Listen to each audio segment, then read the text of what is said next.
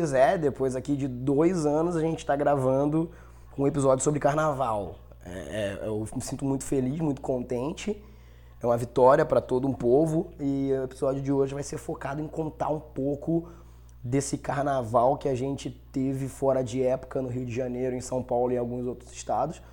É, e também dizer um pouco como é que aconteceu, né? Aqui para mim, na visão aqui de ser humano é individual que ama carnaval e estava esperando por isso há muito tempo. Vamos começar aqui ó, agradecendo, obviamente, a você que está nos ouvindo nesse exato momento. Nos ouvindo não, porque tem eu e um computador falando, mas enfim, me ouvindo, whatever, você faz toda a diferença por aqui. E também agradecendo é, a todo o corpo de pessoas que fez isso acontecer, né? Que, antes de tudo, a vacinação. Se não fosse a vacinação, nós não teríamos carnaval nem tão cedo. Então, obrigado a todo mundo que fez a vacina. É, é, e graças a isso nós pudemos né, comemorar o nosso carnaval de novo, de uma maneira diferente, óbvio, mas comemoramos o nosso carnaval em abril, mas foi o carnaval. É, e eu também gostaria de agradecer aqui uma coisa muito séria, que é os nossos apoiadores aqui do Senacast também, que não desistem de apoiar o Senacast. Então, muito obrigado, vocês são incríveis. E agora sim, a gente vai começar o episódio contando primeiro. Vamos lá. Como foi esse nosso carnaval? Primeira coisa é que esse carnaval ele não teve uma adesão grande de blocos de rua, né? O prefeito do Rio de Janeiro, Eduardo Paz, não proibiu o bloco de rua, a movimentação nas ruas, mas também disse, deixou isso bem claro, que os blocos de rua não iriam ter apoio da prefeitura para prosseguir. Então acabou que muitos blocos de rua, né, famosos do Rio de Janeiro, não saíram, porque não tem como você fazer um bloco de rua sem banheiro químico, sem policiamento, sem né, apoio no trânsito, enfim. Então esse carnaval foi bem diferente, pois a gente teve pequenos blocos em pequenos lugares, sem desfiles de blocos de rua. E nós tivemos também desfiles somente de escola de samba, que aconteceu na Sapucaí. Sobre a questão dos blocos de rua. É, durante esse feriado, né, que acabou sendo um feriado de carnaval, é, você conseguia andar normalmente pelo centro do Rio. Não tinha muitos blocos, mas eram lugares específicos. Eu, particularmente, cruzei com quatro blocos de rua durante um, um passeio meu lá pelo centro de bicicleta. Blocos medianos, não tinham muita gente. Os que eu, pelo menos, cruzei, mas eu conheço pessoas que foram para blocos localizados, que ficaram ou debaixo dos arcos da Lapa, ou em alguns locais específicos, como o Boulevard Olímpico e algumas outras ruas ali do centro, né? É, não, não vi muitos problemas nos blocos de rua que eu é, acabei enfrentando, né? Acabei participando de alguma forma a cidade ficou bastante vazia, como o carnaval mesmo, e sem né, questão de apoio da prefeitura. Então você não via banheiro químico espalhado, você não via propaganda de carnaval assim, como você vê normalmente. É um carnaval, eu chamo de carnaval light, né? É, mas uma coisa que me emocionou bastante foi justamente o fato de eu poder entrar, assim, saindo do trem na Central do Brasil, já indo ver, né, é, os carros alegóricos que estavam na Presidente Vargas. Contexto. Para você que não é do Rio de Janeiro, você que não é acostumado a sair para a capital durante o carnaval, a gente tem uma, né, no centro do Rio de Janeiro, bem no coração da cidade, assim, assim que você sai dos trens e do metrô, você tem uma avenida que o nome dela é Avenida Presidente Vargas. Ela tem quatro faixas, duas de ir e duas para voltar, e ela corta a capital do Rio de Janeiro no meio tipo, literalmente no meio. Ela liga o porto, né? A parte onde vem os navios e tal, onde também tem o Boulevard Olímpico, onde também é, acenderam a pira olímpica durante as Olimpíadas e tal, até a partezinha lá de trás. Então ela corta a cidade inteira no meio. Ela, inclusive, né, curiosidade para você que está ouvindo, o nome dela antigamente era Avenida Central, justamente por ser uma avenida que corta o Rio de Janeiro em dois, né? A capital do Rio de Janeiro. Quando tem carnaval, o que acontece? Duas dessas faixas, das quatro, elas ficam fechadas para os carros alegóricos poderem ir para Sapucaí. A Sapucaí fica mais um, é, um pouco depois da metade para o final, né? Da, da, da Avenida Presidente Vargas. Então, Quando você vai no centro do Rio, durante o período de carnaval, você consegue ver os carros alegóricos indo pro desfile, se posicionando no desfile, entendeu? Então, assim, isso é um marco pra gente desde que mundo é mundo e desde que você o carnaval começou a ser feito no Sambódromo. Ele tem que passar, precisa passar pela Presidente Vargas. Então, os pais, né, os meus pais, enfim, os pais dos meus pais levavam a gente, levavam minha mãe, minha mãe me levou, enfim, para poder ver o carro alegórico. Porque, assim, é, hoje em dia a gente tem mais opções, né? Mas ir pro Sambódromo, ir pra Sapucaí, era uma coisa meio complicada, por muitos motivos, inclusive o ingresso. Hoje, gente, daqui de uns anos para cá, começou a aparecer mais setores de preços populares, a gente vai falar sobre isso daqui a pouco. Então, assim, meio que é um marco na cidade você tá andando pela Presidente Vargas e vendo os carros alegóricos. E quando você tá dois anos sem ver isso, do jeito que eu tava, vocês acompanharam aqui os nossos últimos dois episódios sobre carnaval nos últimos dois anos. É, você vê isso, você fica totalmente em êxtase. É, a vitória sobre um vírus mortal. Para ser bem sincero, o sentimento foi esse. Me emocionei bastante porque eu tava na vibe de carnaval, coloquei ali o, né, o manto sagrado, quem me segue nos Instagrams aí da vida sabe qual é o manto sagrado. E eu tava lá curtindo as marchinhas de carnaval na bicicleta, tomando uma e passando no meio dos carros alegóricos de bicicleta, vendo o povo correndo para lá, correndo para cá, pegando fantasia, pegando aquilo, pegando o outro. Aí do nada aparecia um bloco pequeno assim, sem caixa de som, sem carro, aqueles blocos bem antigos, sabe? Que é só a banda tocando e o povo marchando atrás com estandarte e tal. E você se emociona porque você vê que é justamente é uma reconstrução de um período que foi muito triste pra gente, que foram os dois anos mais fortes de pandemia, né? Foi um ano pouco mais forte, eu diria, que foi em 2021. Nós aí passamos de 600 mil mortes no Brasil e você conseguir fazer uma festa, por mais que seja uma versão light, é, fora de época, tudo dando contra, entre aspas, sem ter muito apoio também, né? você conseguir fazer isso, colocar os carros na pista de novo, as baianas para dançar, é, treinando o pessoal, você vê lá a, a, criança ajudando o pai a carregar o, o carro alegórico e depois sambando, sabe? Isso é uma é, um, é uma é um sinal de que assim a ciência venceu e que a gente conseguiu vencer. Nós conseguimos, obviamente com muitas perdas, mas nós conseguimos fazer o nosso mundo tentar voltar normal um pouco. Trouxe um pouco de alegria é, depois de um mar de tristeza que foi né, o auge, os auges da pandemia aqui no Brasil. Então me emocionei, não vou mentir, foi uma experiência muito doida. É você ver de novo os carros alegóricos na rua, porque eu, é, foi um ano, assim, dois anos que o mundo apagou, né? E hoje a gente já está conseguindo sair sem máscara nas ruas, não é mais obrigatório o número de máscaras.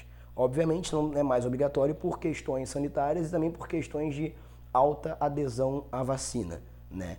E isso você vê muito. É, tanto que a primeira alegoria que desfilou depois desses dois anos de carnaval na Sapucaí, ela vinha trazendo uma placa sobre vacinação e o, o abre alas, né, que a pessoa que estava na frente veio com uma placa agradecendo. É, é, bem nítido o agradecimento que a gente tem que fazer aos profissionais de saúde e às pessoas que investiram tempo e dedicação para desenvolver a vacina em um espaço de tempo é, rapidíssimo que foi a vacina do Covid, as vacinas do Covid. Então, nesse contexto, você vai vendo que o carnaval fora de época ele surge, né? Pelo menos eu observo assim. Se você discorda de mim, você pode, a gente pode conversar depois sobre isso, em algum momento, ou algum vídeo, ou algum podcast, alguma coisa. Coloca nos comentários aí, ou enfim. É, o carnaval surge como um grito de vitória, né, para um povo. Porque quem faz o carnaval é o povo. Por mais que tenha investimento de fulano, de ciclano, de brotano, quando você entra na Sapucaí, quando você vê os carros alegóricos na pista, você vê o, o, a alegria que o pessoal tem em colocar o carro na pista de novo depois de dois anos, o brilho nos olhos, sabe? É, é outra coisa. Você entende que é uma vitória, sim, de um povo que sofreu muito durante dois anos. De um povo, de uma sociedade inteira, porque, querendo ou não, o carnaval, ele movimenta muita coisa. Além da paixão, do amor, o carnaval movimenta muito dinheiro para muita gente. Muitas famílias que trabalhavam durante o carnaval e praticamente sustentavam durante um grande período com o dinheiro acumulado no carnaval não puderam fazer nos últimos dois anos. A economia do estado inteiro foi afetada por isso. E essa é uma crítica, não, não vou dizer crítica, esse é um pensamento que a gente tem que ter. Essa força para ter o carnaval em abril não foi só pelo amor ao carnaval, envolve também muito dinheiro. O carnaval movimenta muita coisa. A rede de hotelaria do Rio de Janeiro teve um boom agora em abril, quando geralmente não tem tanto. É outono, uma época que teoricamente chove bastante, então a adesão é muito baixa. Não aconteceu isso esse ano. Não aconteceu nem as chuvas e nem a baixa adesão de hotéis. Então você olhando, é, pode ser uma retomada a uma, aspas, normalidade, fechando aspas de novo.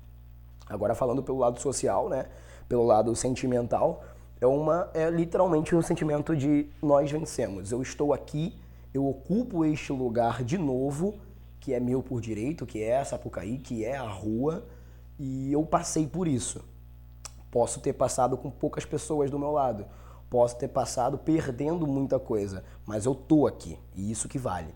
Então, quando você vê as imagens da Sapucaí, quando você vê as imagens do setor 11, 12, 13, que são os mais baratos para o acesso, lotados, você vê que a paixão não morreu, ela estava dormindo, entendeu? Eu tive a honra de ir com minha família, né, é, para Sapucaí no desfile das campeãs. Eu vou contar um pouco sobre isso lá para o meio do episódio. Agora vamos falar sobre o desenvolvimento dessa lore do carnaval esse ano. O carnaval esse ano, ele foi impecável, na minha opinião. Não vou ser hipócrita, não, não acompanhei todos os desfiles, por motivos óbvios, que é muita coisa, mas é, consegui ver o highlight, né, os melhores momentos de todos.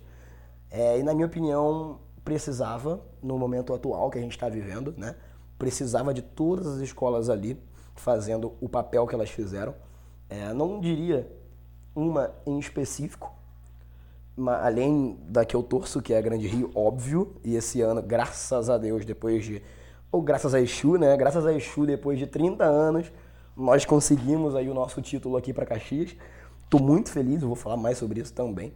Mas eu digo que nós precisávamos desse carnaval é, questionador por vários motivos.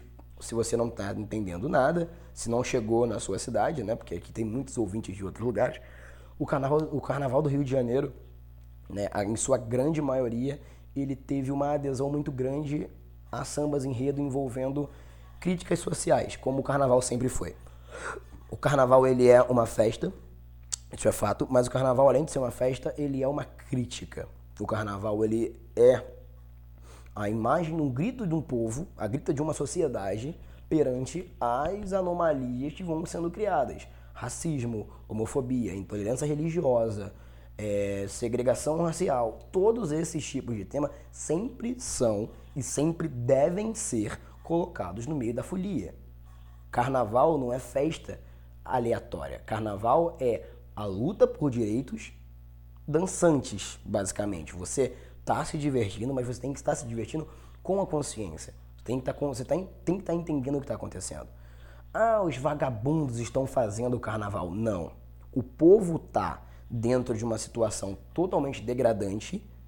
Por mais que a situação seja degradante, o povo tá aproveitando alguma coisa.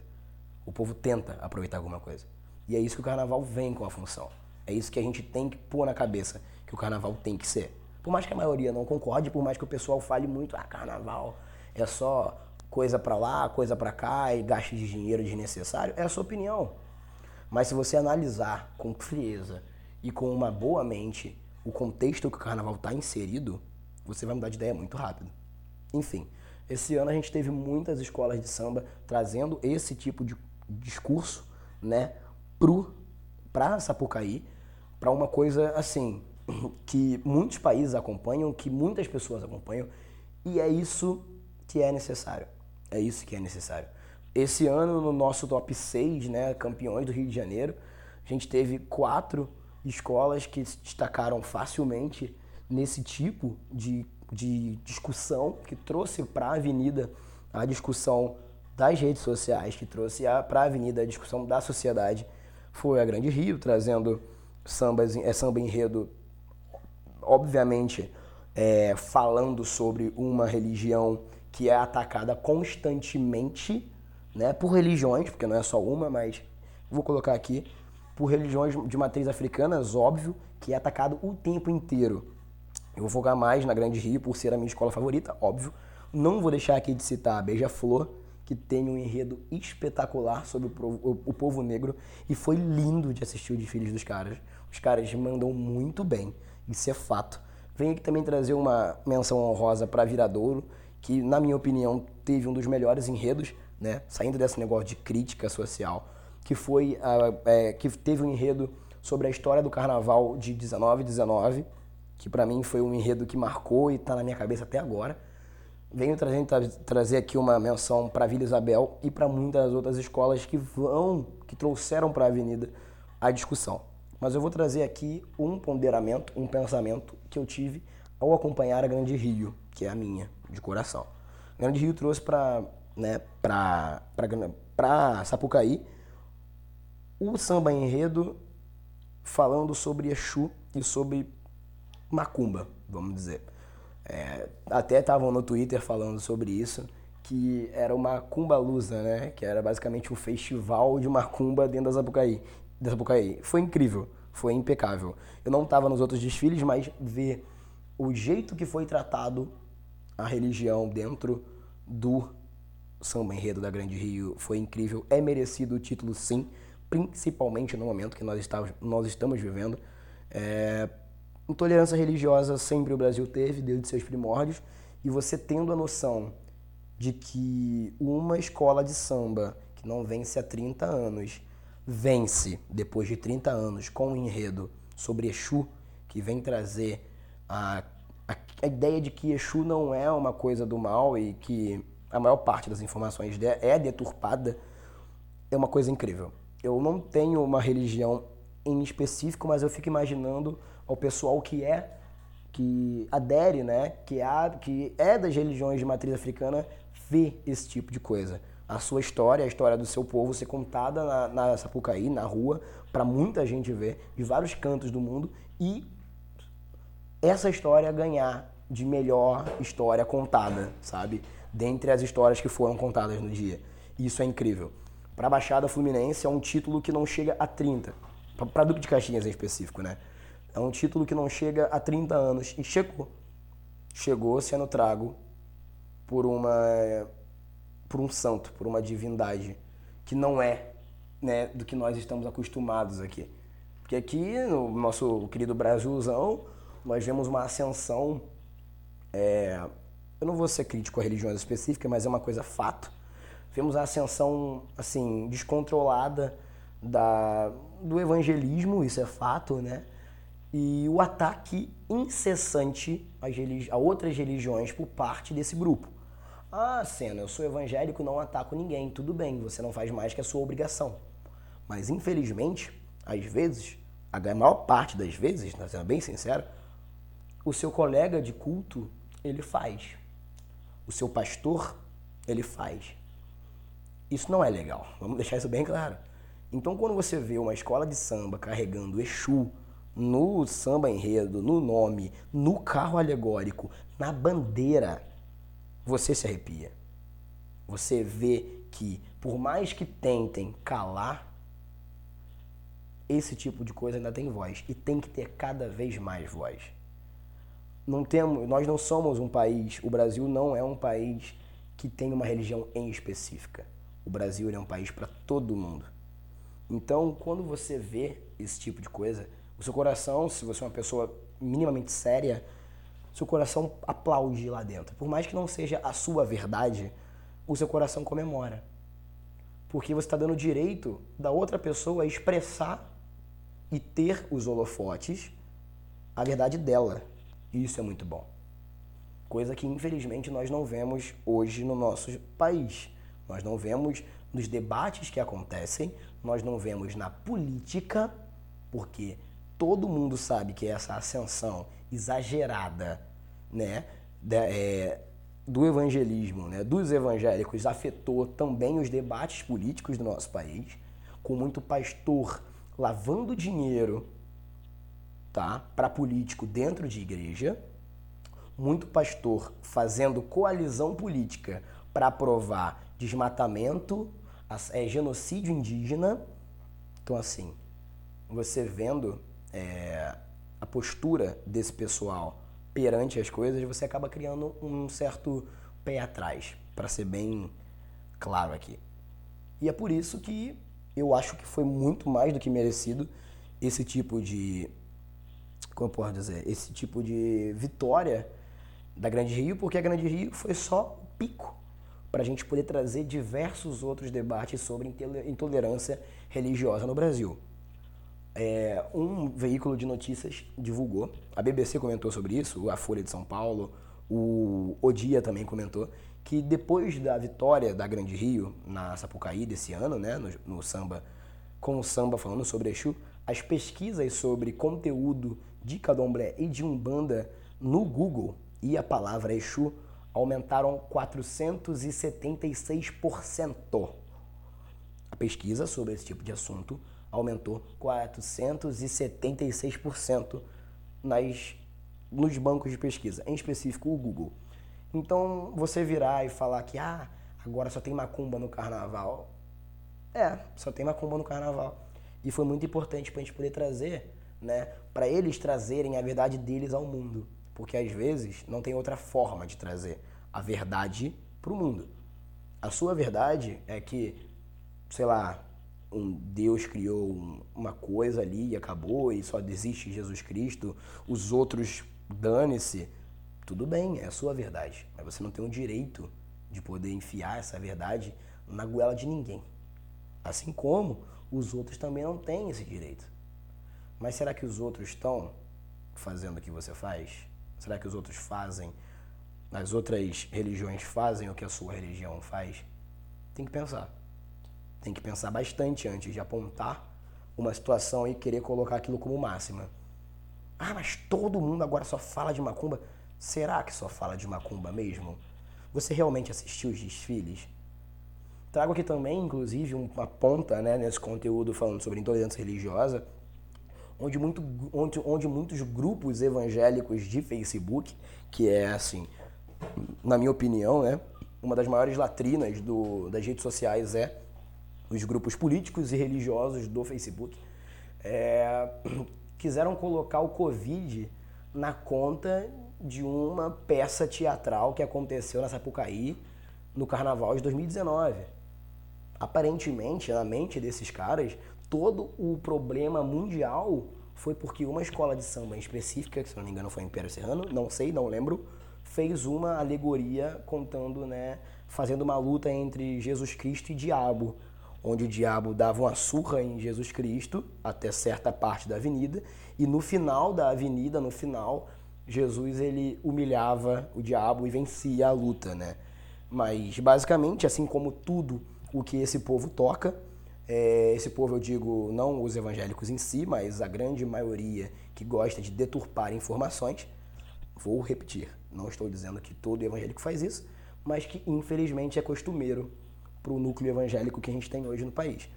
É, pegaram somente as informações, só as partes né, que convenhavam para criar uma narrativa de que Deus castigou o mundo inteiro com a Covid pra, por conta desse desfile, basicamente.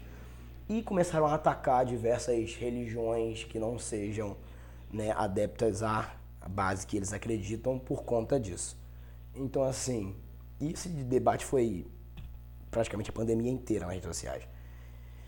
Resumindo, basicamente, estou muito feliz Sou macumbeiro desde criancinha, depois desse título da Grande Rio, porque tudo que a gente faz, tudo que a gente consegue trazer para o mundo, onde a gente consegue, como eu posso dizer, trazer o debate à tona, isso é bom. A gente está no momento que a gente precisa apagar é, desinformações e mostrar que se tem espaço para você, tem espaço para mim e para todas as outras pessoas e culturas num país que a gente quer tentar construir depois do fiasco que foi esses últimos anos aqui pra gente. E é basicamente isso. Carnaval, eu te amo, não consigo viver sem você. Né? Parafaseando aqui um pouco a Viradouro esse ano. É, é, é, incrível. Isso aqui é um, basicamente uma carta aberta pro carnaval aqui de um Pierrot apaixonado, voltando a parafasear o samba enredo da, da, da Viradouro eu fico muito feliz da gente ter conseguido vencer essa, esse perrengue que foi, né, não vencemos 100%, estamos em vitória ainda, né, a pandemia de Covid e poder ver de novo as escolas de samba desfilar, ver o amor do povo pelo carnaval, me deu mais esperança sobre muita coisa. E eu espero que ano que vem nós estejamos muito melhor do que nós estamos hoje, com um carnaval a 100%, a 100 por hora, porque é assim que tem que estar. Tá. É, deixo aqui esse final de episódio para você poder comentar alguma coisa, caso você queira. Redes sociais estão por aí, sempre estão por aí. Agradeço muito a você que ouviu isso aqui e eu espero que você tenha vibrado muito com o título da Grande Rio ou com a posição da sua escola de samba. E se você não é de carnaval, tudo bem, você não é obrigado. Mas eu aconselho você a ver os desfiles. Estavam muito bons. Não, é sério, tava muito bom os desfiles, de samba, os desfiles da escola de samba. Foi um grito, tava dois anos preso. Então, por favor, pesquisa aí pelo menos um pouquinho. Pô, desfile da Grande Rio. Ou não quer ver nada sobre religião, tá cansado? Pesquisa aí, desfile da Viradouro. Vai valer a pena. Joga. Desfile da Beija-Flor, entendeu? Desfile, dá uma pesquisada. Tem muita coisa boa pra poder consumir. É isso. Muito obrigado a todo mundo que ouviu esse episódio. Se eu, se eu te ofendi de alguma forma aqui, peço-te desculpa, mas também peço-te que você reflita sobre a sua situação. Se eu, se eu realmente ofendi alguma coisa que você acredita, ou se tem alguma coisa errada. Porque aqui a gente não ofende ninguém. A gente tenta trazer a reflexão. Sempre foi assim e sempre vai ser. Mais uma vez, muito obrigado aos nossos apoiadores e a você que está ouvindo. E até o próximo episódio. Um bom próximo episódio para você. Não sei se você vai ouvir outro ou sei lá. E a gente se vê daqui a pouquinho. Muito obrigado e valeu!